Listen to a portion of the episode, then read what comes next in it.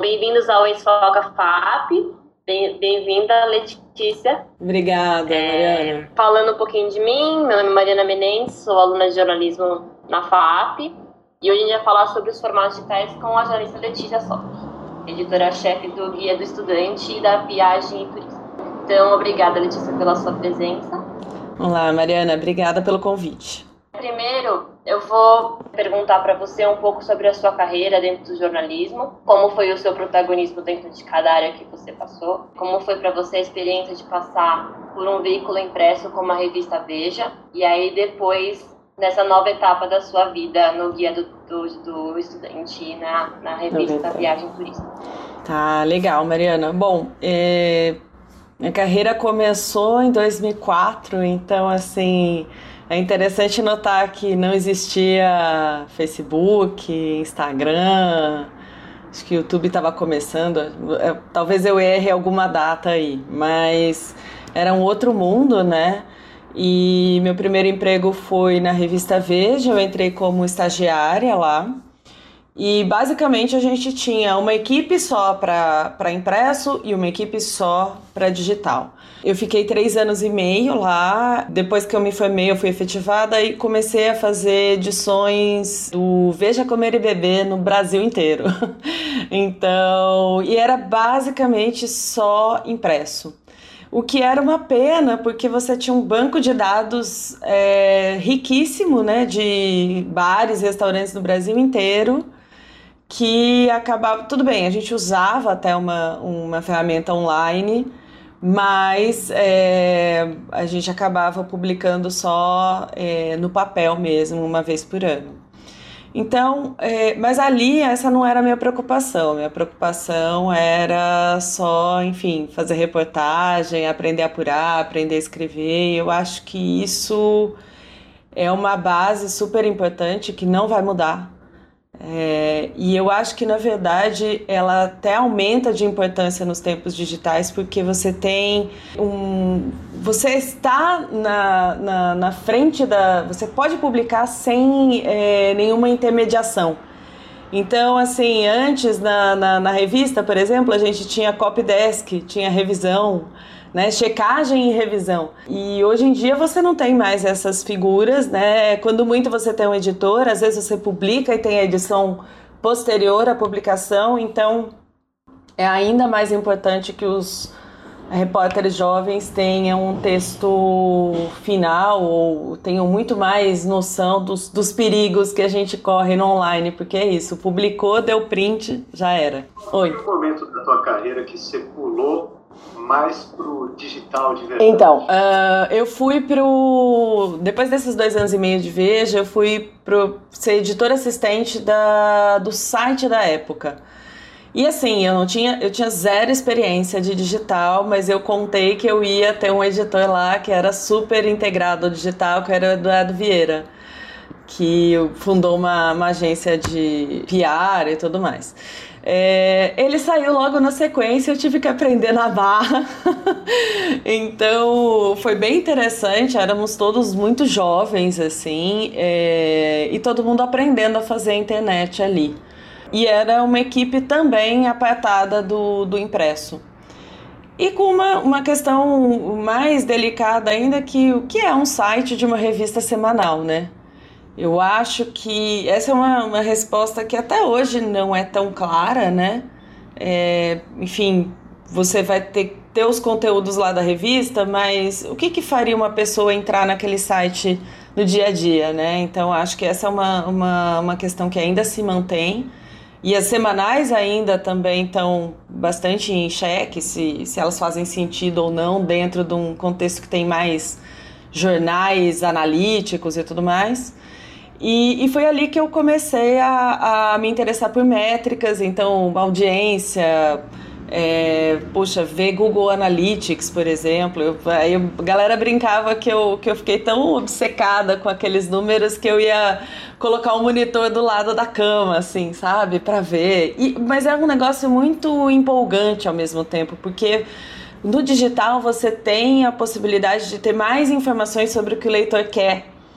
E, e, o que, como ele vê o conteúdo que você faz e, e comentários. Então é um, é um mundo muito vasto de conhecimento que até é difícil a gente acompanhar hoje, porque a gente tem tantas ferramentas, tantas informações, que aí o duro é ler e transformar em ações jornalisticamente relevantes, né?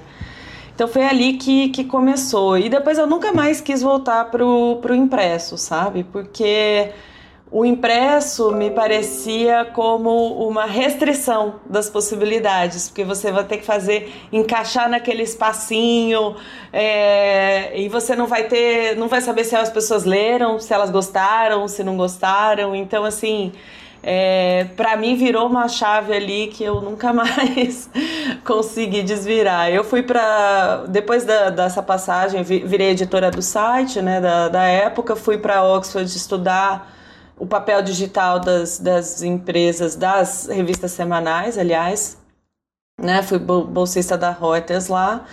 Na volta, eu fiquei como repórter especial da época, e, e o que significava que eu fazia bastante coisa de papel, mas eu nunca deixei de fazer coisas para o site, porque eu achava que é, não adiantava você ter uma capa de revista que você não sabia de nada do resultado dela. Tá, vendas em banca, quando era capa, né? Se não era capa, você não sabia de muita coisa. E, e depois disso eu fui para uma área muito, muito digital, que é a Agência Estado. Que é a primeira é, empresa mesmo que era só digital desde o início, né? Eles têm duas partes de, de negócios, que são o tempo real, de informações financeiras e políticas e a parte de distribuição de conteúdo para outros parceiros de mídia, tanto sites quanto jornais, né? E, e ali eu comecei a entender um pouco mais de, de agilidade. Né, que eu estava vendo do mundo semanal em que você podia ficar, você fazia várias coisas, mas às vezes tinha matérias que ficavam de outubro a maio, já aconteceu isso comigo. que era aquela matéria de felicidade. Você tava lá já, João? Eu não sei. Enfim. Então, lá no tempo real, a gente tinha que tomar decisões muito é, importantes e que poderiam mexer com o mercado financeiro, por exemplo é, em um tempo muito curto. Então, em 13 de agosto de 2014, que foi a campanha é, presidencial, que teve o acidente do, do Eduardo Campos, a gente foi o primeiro veículo a dar a informação de que a equipe que estava esperando o Campos lá estava nervosa e não estava conseguindo contato com ninguém. Então, assim, a gente tinha uma repórter no local que é, falou: e agora? A gente publica essa informação, porque a gente sabia que tinha. Então, tinha uma informação de um helicóptero, né? Em, em tese, era um helicóptero que tinha caído. E, e a gente tinha uma repórter ali é, decidindo o que fazer ou não. É, e a partir do momento que a gente publicou essa notícia, o mercado financeiro. É, foi a loucura, porque é, a campanha poderia mudar totalmente, né? Como mudou. É, e também tinha informação de que a Marina poderia estar no, no, no avião. É, tinha uma, essa, essa dúvida. Então, além do campus, poderia ter simplesmente acabado a chapa, né? E isso mudaria o cenário de, de um Aécio na época, né? Então, e, e isso estava completamente ligado a, ao mercado financeiro. É, depois disso, é, eu acabei indo para o portal do Estadão, com a ideia de passar um pouco essa, essa premência, né, essa necessidade de agilidade do jornalismo online. Que o, o Estadão ainda tinha muita uh, resistência a adotar, é, então ainda era muito voltado para o impresso, e eu acho que a entrada do, do, do João Caminoto na, na direção do jornal indicava exatamente a valorização do digital, né? Ele era ele estava vindo da agência, então ele estava vindo do digital para assumir o impresso, que era uma coisa até diferente, né? Que geralmente a gente tem o caso do, dos profissionais do impresso que tinham mais status e mais relevância e mais experiência mesmo na área é, para assumir todas as operações. E não que o João não tivesse experiência com impresso, pelo contrário. Enfim, sou suspeita para falar bem do João, porque gosto muito do trabalho dele, mas é, era uma, um caminho diferente. E, e esse momento é, do Estadão foi bem interessante e, e me levou até o Globo. E daí, dentro do, do Globo, passei quase dois anos lá como editora executiva. E a ideia era reavaliar produtos digitais, é, mas eu acabei trabalhando mesmo muito com métricas. Então, entendendo o que, que os números estavam dizendo e tentando traduzir em ações para a redação. Eu acho que esse é um resumo. Deixa eu fazer uma pergunta, desculpa interromper. Imagina. É, Falei demais, né? Desculpa. Esse podcast, não, é isso. Esse podcast ele é muito um podcast para alunos é, que querem entender um pouco a realidade do mercado e maneiras de acesso ao mercado e diferenciais que você pode ter no mercado. Tá. E eu queria que você voltasse um pouco para um ponto da, da tua trajetória, que você saiu para estudar em Oxford com uma é, bolsa da Reuters para estudar jornalismo digital. Eu queria saber o quanto isso foi importante na tua vida, o que você aprendeu lá e se você recomenda para um jornalista recém-formado, início de carreira, que faça um estágio fora, é, é, estudando é, jornalismo digital ou alguma outra coisa, se isso faz diferença ou não faz diferença, o que, que você acha? Será uma boa pergunta, João. Eu acho que é, é uma experiência de vida que é insubstituível, assim. É, eu sou do interior de São Paulo, então assim a, a minha é, experiência internacional era muito limitada. É, e eu acho assim, uma vivência internacional, tem, tem pessoas que já têm essa vivência por outras razões na vida. Então, para mim, particularmente, foi mais importante ainda. É, e assim, é, a gente criou um grupo lá nesse, nessa, nesse curso, né? Os fellows é, eram éramos 17 de 14 países. Então tinha gente de Caxemira, Samoa, Rússia, e, e assim, a gente trocava muita ideia sobre o que estava acontecendo no jornalismo em todos esses lugares e também, por exemplo, tinha três finlandeses que a gente brincava que eles é, eram a maioria só naquele lugar, né? Porque são sempre muito poucos. E é, nesse, nessa história de a gente falar com os finlandeses, por exemplo, a gente percebia coisas que ainda estavam para vir para o Brasil. Especialmente naquela época que as coisas demoravam um pouco mais, né? Eu tô falando de 10 anos atrás, tô falando de 2009, 2010 que eu fiz esse curso. É, agora, do ponto de vista de carreira, eu acho que tem duas, duas questões, assim.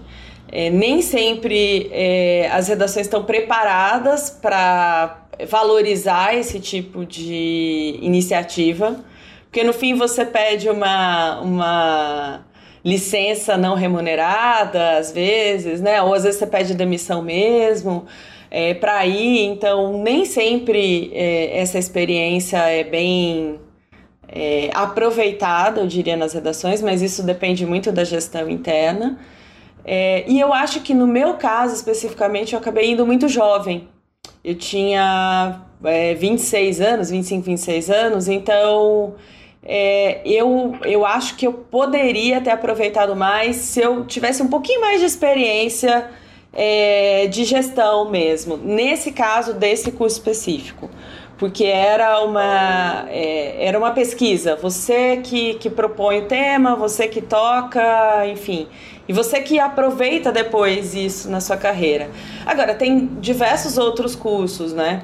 Então, por exemplo, eu fiz recentemente eu fiz uma formação executiva na GV sobre é, dados. Big Data e, e enfim, como é, e Visual Analytics, né, que é como apresentar os dados para as pessoas.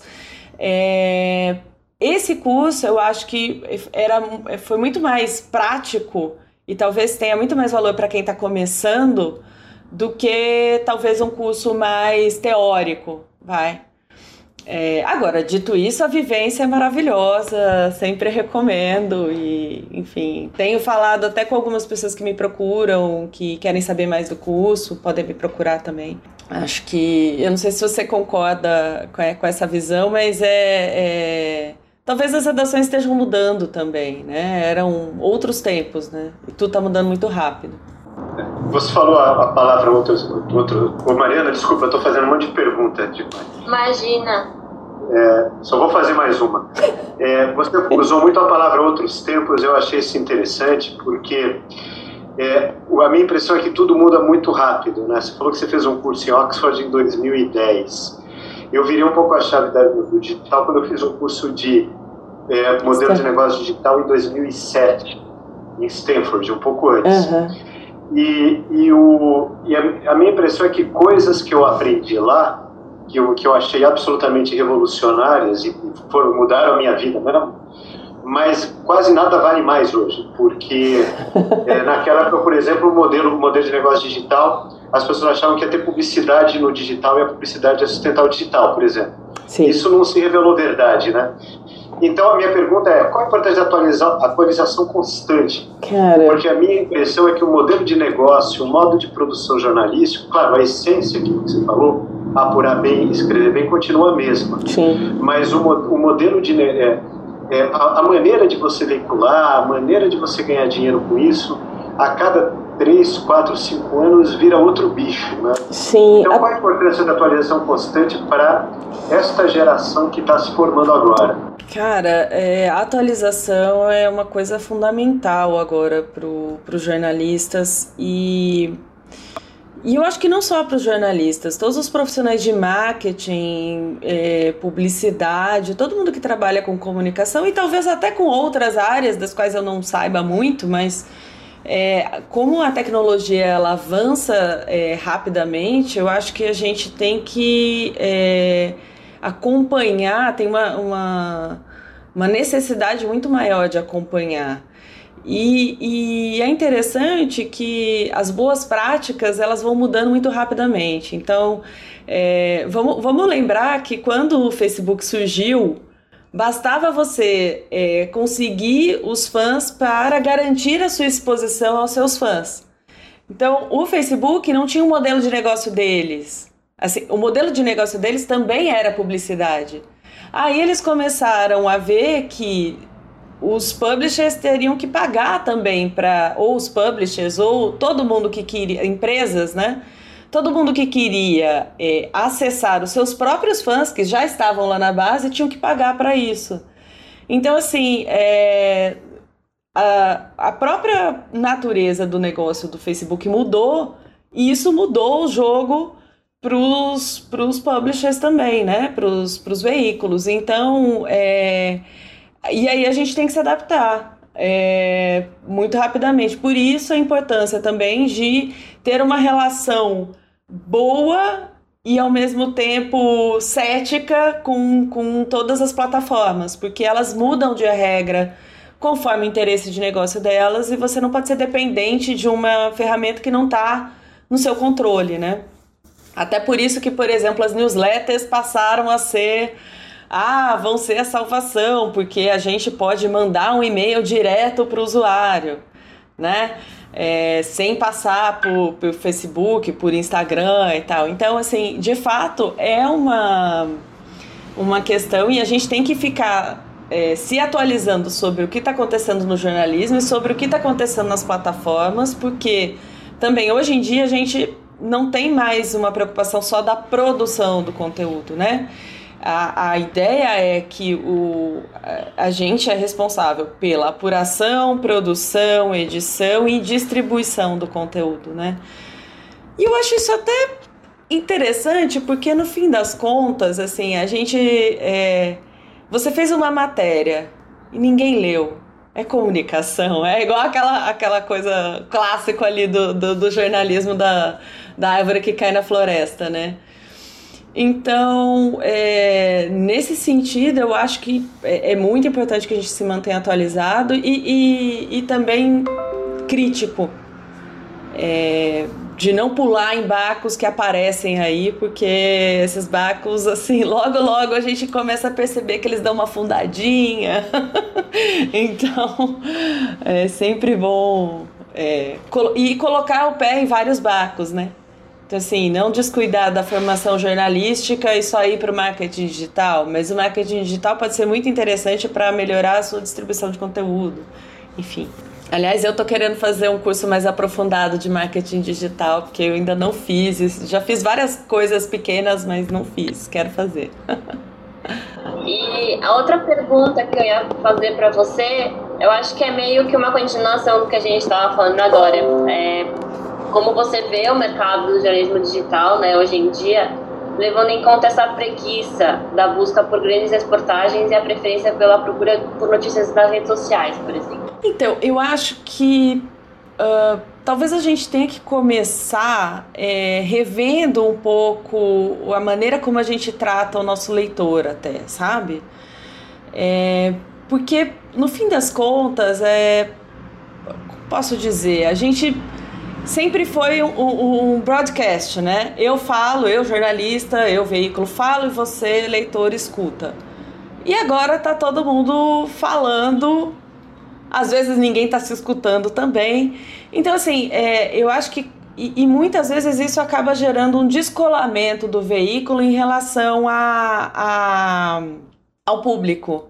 Mas o que eu acho que às vezes, se a gente tenta impor a nossa, o nosso valor né, jornalístico para o leitor sem tentar entender o que, que o leitor é, acha, a gente não vai atingir nosso objetivo, que é trazer esse leitor para ler aquilo que a gente acha relevante.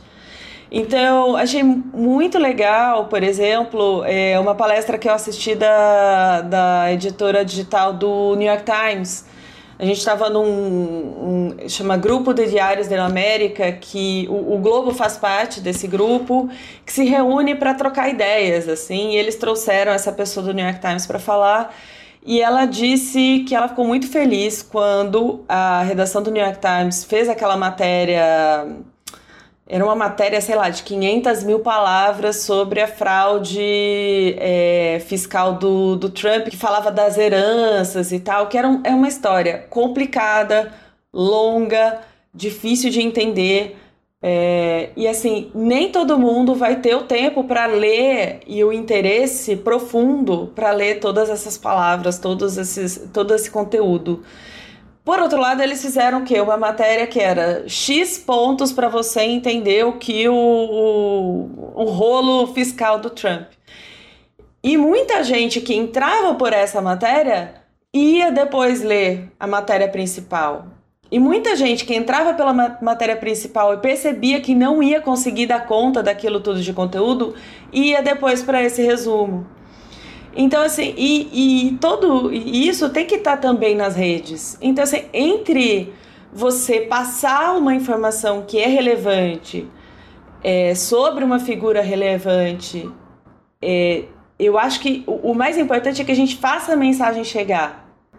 E não necessariamente que a gente tenha, por exemplo, um conteúdo só, extenso, maravilhoso, que ninguém vai ler basicamente, assim, e, a gente já percebeu que é, os jornalistas adoram, nós jornalistas adoramos é, coisas especiais, alongadas, profundas, mas o mundo está caminhando para pílulas de conhecimento, né? Então, agora a gente vê cursos que falam de, sei lá, micro conteúdos de três minutos, gente. Então, é, assim, é como se a gente quisesse é, ir contra o mundo, sabe? Quando a gente fala que a gente só vai produzir isso. É, eu acho que as coisas. É, mas existe um ciclo da notícia. Eu acho que o ideal seria que a gente conseguisse interessar a pessoa a tal ponto que ela vá até esse conteúdo profundo. Mas ele tem toda uma jornada de, de conteúdo para chegar lá. Mas tudo bem também, se der algum problema. Então, aí até meio nessa temática do que a gente estava falando agora, é uma, uma opinião, assim, o que, que você acha, de que forma você acha que os novos formatos têm impactado no consumo das notícias? Né? Se impactou e de que forma foi esse impacto? É, eu acho que a linguagem tem mudado bastante, né? E essa questão das pílulas e da. que tem um pouco a ver também com, com uma questão maior, que é a, a briga pela atenção do usuário, né?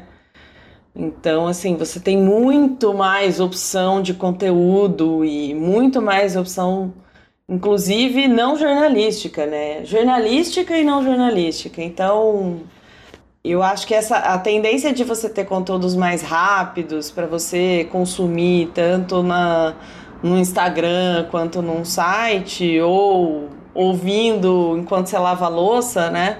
É, é meio parte dessa, dessa tendência mais global, né, de fragmentação da nossa atenção.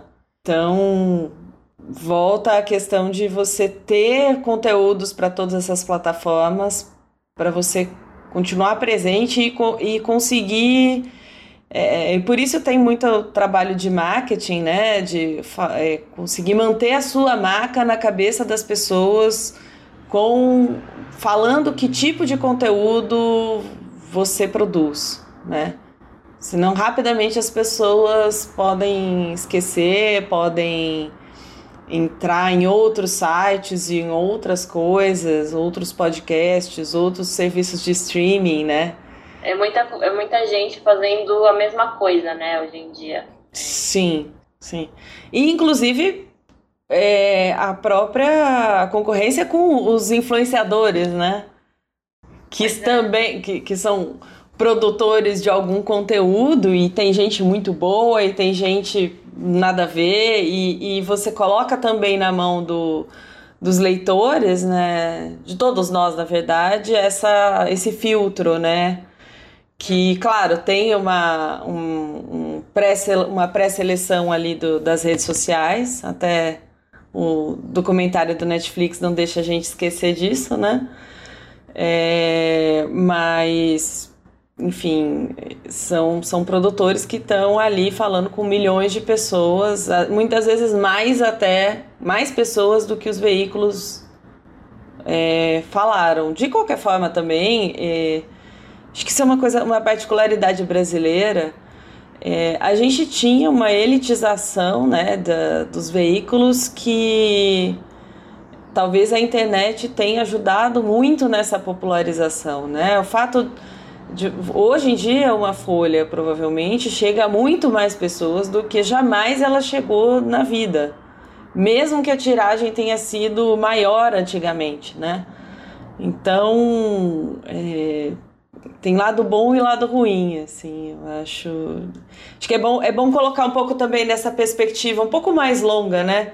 Pré-internet, pós-internet, para a gente é, também ver que não é só uma perda, né? Tem, tem vários ganhos, muitos ganhos, aliás, né? Agora, também é muito mais fragmentado, né? É, antes você pega, então você, se você compra uma edição dominical, você senta e vai, né, folheando. Agora, quando você entra num site, você tem vários caminhos e você vai, às vezes você chegou porque alguém te passou um link pelo WhatsApp e, e você leu aquela matéria e não clicou em mais nada. Então, enfim, é, é, é, é difícil, são coisas bem diferentes, né? É, o tipo de relação que as pessoas têm com a marca é bem diferente, né? O, o nosso objetivo é, de fato, é, fazer com que as pessoas vejam nos veículos, né, uma credibilidade e uma consistência, né? Até do que, que elas podem esperar para que elas voltem, né? Que é um desafio bem grande, mas estamos aí. e também tem a questão é, sobre de que forma você consegue ter uma noção, por exemplo, do engajamento do público nas redes sociais em relação a isso. Né? Existe uma métrica para isso? Putz, tem, tem várias é, maneiras de você medir engajamento, né? E, inclusive isso é uma, uma, discussão interessante também, que as métricas no jornalismo, do, do, público jornalístico, elas vêm mudando com o tempo. Então, a gente começou olhando só page views, né? Cliques, e, e ficava feliz quando a gente tinha um recorde de cliques. Agora não é só mais isso, é, é, cliques durante algum tempo. Então, o tempo de permanência do usuário é importante também. Outra coisa importante é se aquele usuário é o que a gente está chamando de casual, né? Tem gente que chama de flyby, que são aquelas pessoas que passam pelo seu site, não sabem nem na verdade que estão no seu site, mas elas vieram de algum outro lugar e ap aparecem ali, ou aqueles que são fiéis leitores do seu site. Por que, que os fiéis são importantes? Porque eles provavelmente vão ser os seus assinantes. Como o modelo de negócio está mudando para assinatura e não só para publicidade, isso é importante. É, de qualquer forma, o público fiel também é importante para a publicidade, porque você consegue segmentar melhor e entender melhor qual é a renda daquele público, qual é o perfil demográfico, é, quais são os interesses. Então, assim, aí é todo mundo de publicidade digital que é, a gente está nesse, nesse, nessa rede, né? E a gente tem que saber usar bem também. E falando especificamente de redes sociais, é, as métricas elas mudam um pouco de acordo com as mudanças das próprias redes. É, então, assim, antes eram só cliques, agora a gente tem também, é, por exemplo, no Instagram, é, uma métrica que está todo mundo falando agora é salvar. Salvar um post para ver depois é mais valioso do que você dar um coraçãozinho lá. Então, é, e isso também evolui de acordo com as, a evolução das plataformas, com as ferramentas que eles é, disponibilizam. Agora a gente tem o, o que, que acontece? Tem o TikTok, por exemplo. E o TikTok é, tem todas aquelas ferramentas de edição de vídeo e tal. É, e o Instagram viu que ele ia ficar para trás. Então o que, que o Instagram fez? Colocou o Reels, que é o TikTok do Instagram, basicamente, né? E de repente até o LinkedIn tem stories. Então, assim, o que, que vai acontecendo também? As, as métricas elas vão ficando tão numerosas e tão sofisticadas que você acaba se perdendo em números que não querem dizer nada. Então, assim, uma coisa muito importante é você entender quais métricas você vai acompanhar, de acordo com os seus objetivos, e daí cada publicação vai ter uma. Ah, tem gente que vai precisar crescer o público. Então, beleza, page views é uma coisa importante, tráfego vindo de, sei lá, Facebook pode ser importante, você vai observar isso.